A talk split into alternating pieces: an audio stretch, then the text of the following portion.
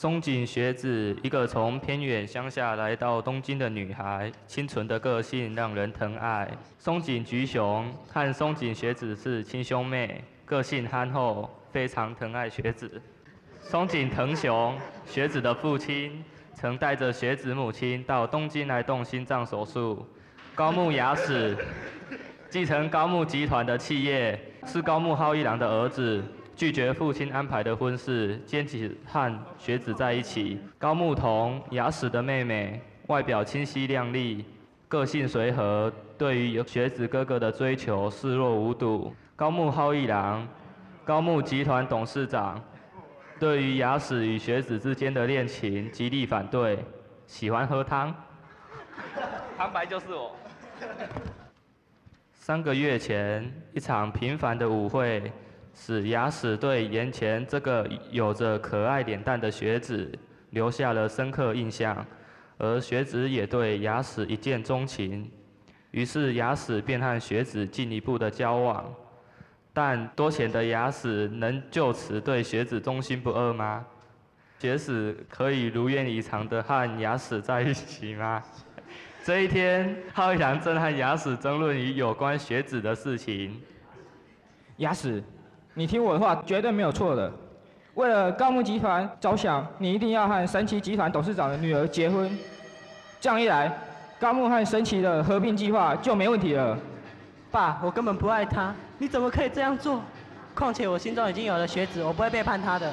你知道如果这项合并计划失败会有什么后果吗？而我们公司的损失会有多大呢？我知道我会被董事会撤去总经理一职，不过我不在乎这样的后果。就算你不为我着想，也要为我们高木财团的四千多名员工打算啊！所以说，无论如何，你一定要娶她才行。至于那个叫学子的女孩，你就算了吧，毕竟她只是个小工厂上班的一介平民罢了。这是不可能的事。为了我一生的幸福，我已经决定和学子永远在一起。就算我一无所有，也无所谓了。你，你分明是要搞气死！过了不久。有一天，高木雅史昔日的女友和雅史相约在一间餐厅会面。当双方见面时，这位昔日的女友便向雅史哭诉着自己婚后是多么的不幸福，而雅史竟情不自禁地搂住了她。这一幕恰巧被学子撞见了。伤心的学子回到家后，崩溃的不能自制。菊雄看到了自己的妹妹受了如此大的委屈，便气愤地拨了电话给雅史，准备痛骂他一顿。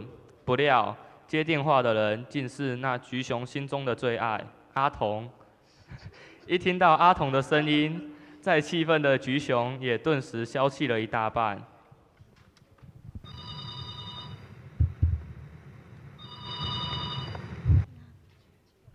喂，高木雅史，你不是人，你这个狼心狗肺的家伙！喂，我是高木童哎，高木雅史的妹妹，我跟她现在不在家哦，请问你是？啊，真对不起呀，我骂错人了，我是阿雄啦，还记得我吗？就是那个 在你生日时送你一千朵玫瑰的人，你忘了吗？哦，我想起来了，原来就是你啊！哦。你还敢提玫瑰花的事？别人送的都是一朵一朵花，谁向你送一片片花瓣？天哪，世界怎么会有你这么怂的人啊？还说什么玫瑰花代表你的心？我呸！阿童，别这样嘛，这样才能表现出我与众不同的地方啊！我是真的很喜欢你耶，不要拒人于千里之外嘛。有了我在你身边，你的生命才会多姿多彩啊！难道你不这样认为吗？况且，对于追求你，我有无比的信心与斗志。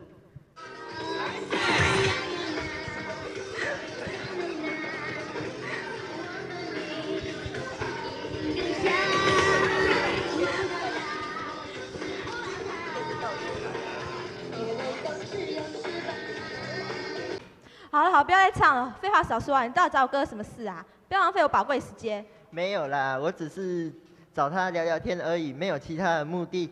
既然他不在，那就算了。再见了，我的阿童。这真奇怪哎，态度一下转变那么大。下次有机会，我一定要见见他的模样。我想他一定长得很怂。就这样，又过了一个星期。突然从乡下来了一通电话，是学子的父亲所打来的。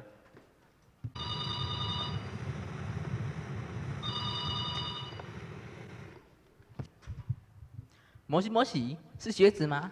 你妈的心脏病又发作了。这里的医生说，这种老毛病一定要到 Tokyo 去找日本的心脏科权威师才有办法开刀治疗。但是没有所有人的介绍，根本不可能请他为你妈开刀的。咦，你不是说认识高木集团的总经理吗？你去求他嘛。那件事就拜托你了。啊，要我去求高木先生啊？是啊，只有他才有办法。哦，这样的话，那我尽量试试看好了。但在这之前，爸爸你要将妈妈照顾好哦。这个你放心，就这样了。尽管牙齿对学子之间有误会存在，学子仍然拨了他最熟悉的电话号码。喂，你好，我是高木雅史。喂，我我是松井学子，非常抱歉打扰您。哦，是学子哦，别这么说。其实我今天有事想麻烦您。有什么事你尽管说，我一定会全力帮你的。是这样的，我妈妈的心脏病需要找东京的心脏科权威大夫开刀，不知道你是否可以帮我呢？哦，这当然没问题啊。严谨教授是我爸爸的老朋友，只要跟他说一声就可以了。果然，我们两个人的地位还是不一样。啊？哦，没有，实在非常感谢您，非常感谢您。学子，我那就这样了，谢谢，再见。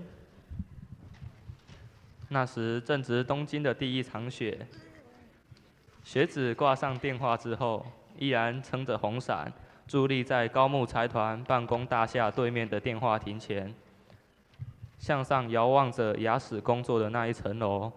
虽然无法看见自己心爱的高木，但这已不重要了。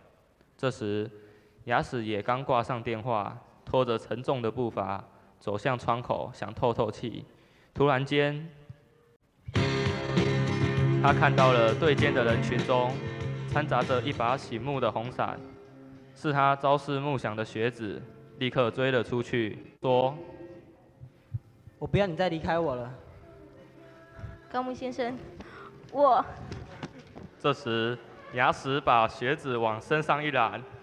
搂在怀里。高木先生，我我只是想再见到你一面，只想见一面就好了。学子，什么都别说了，我爱你。两人紧拥在一起，天上的雪花依旧飘着。谢谢大家。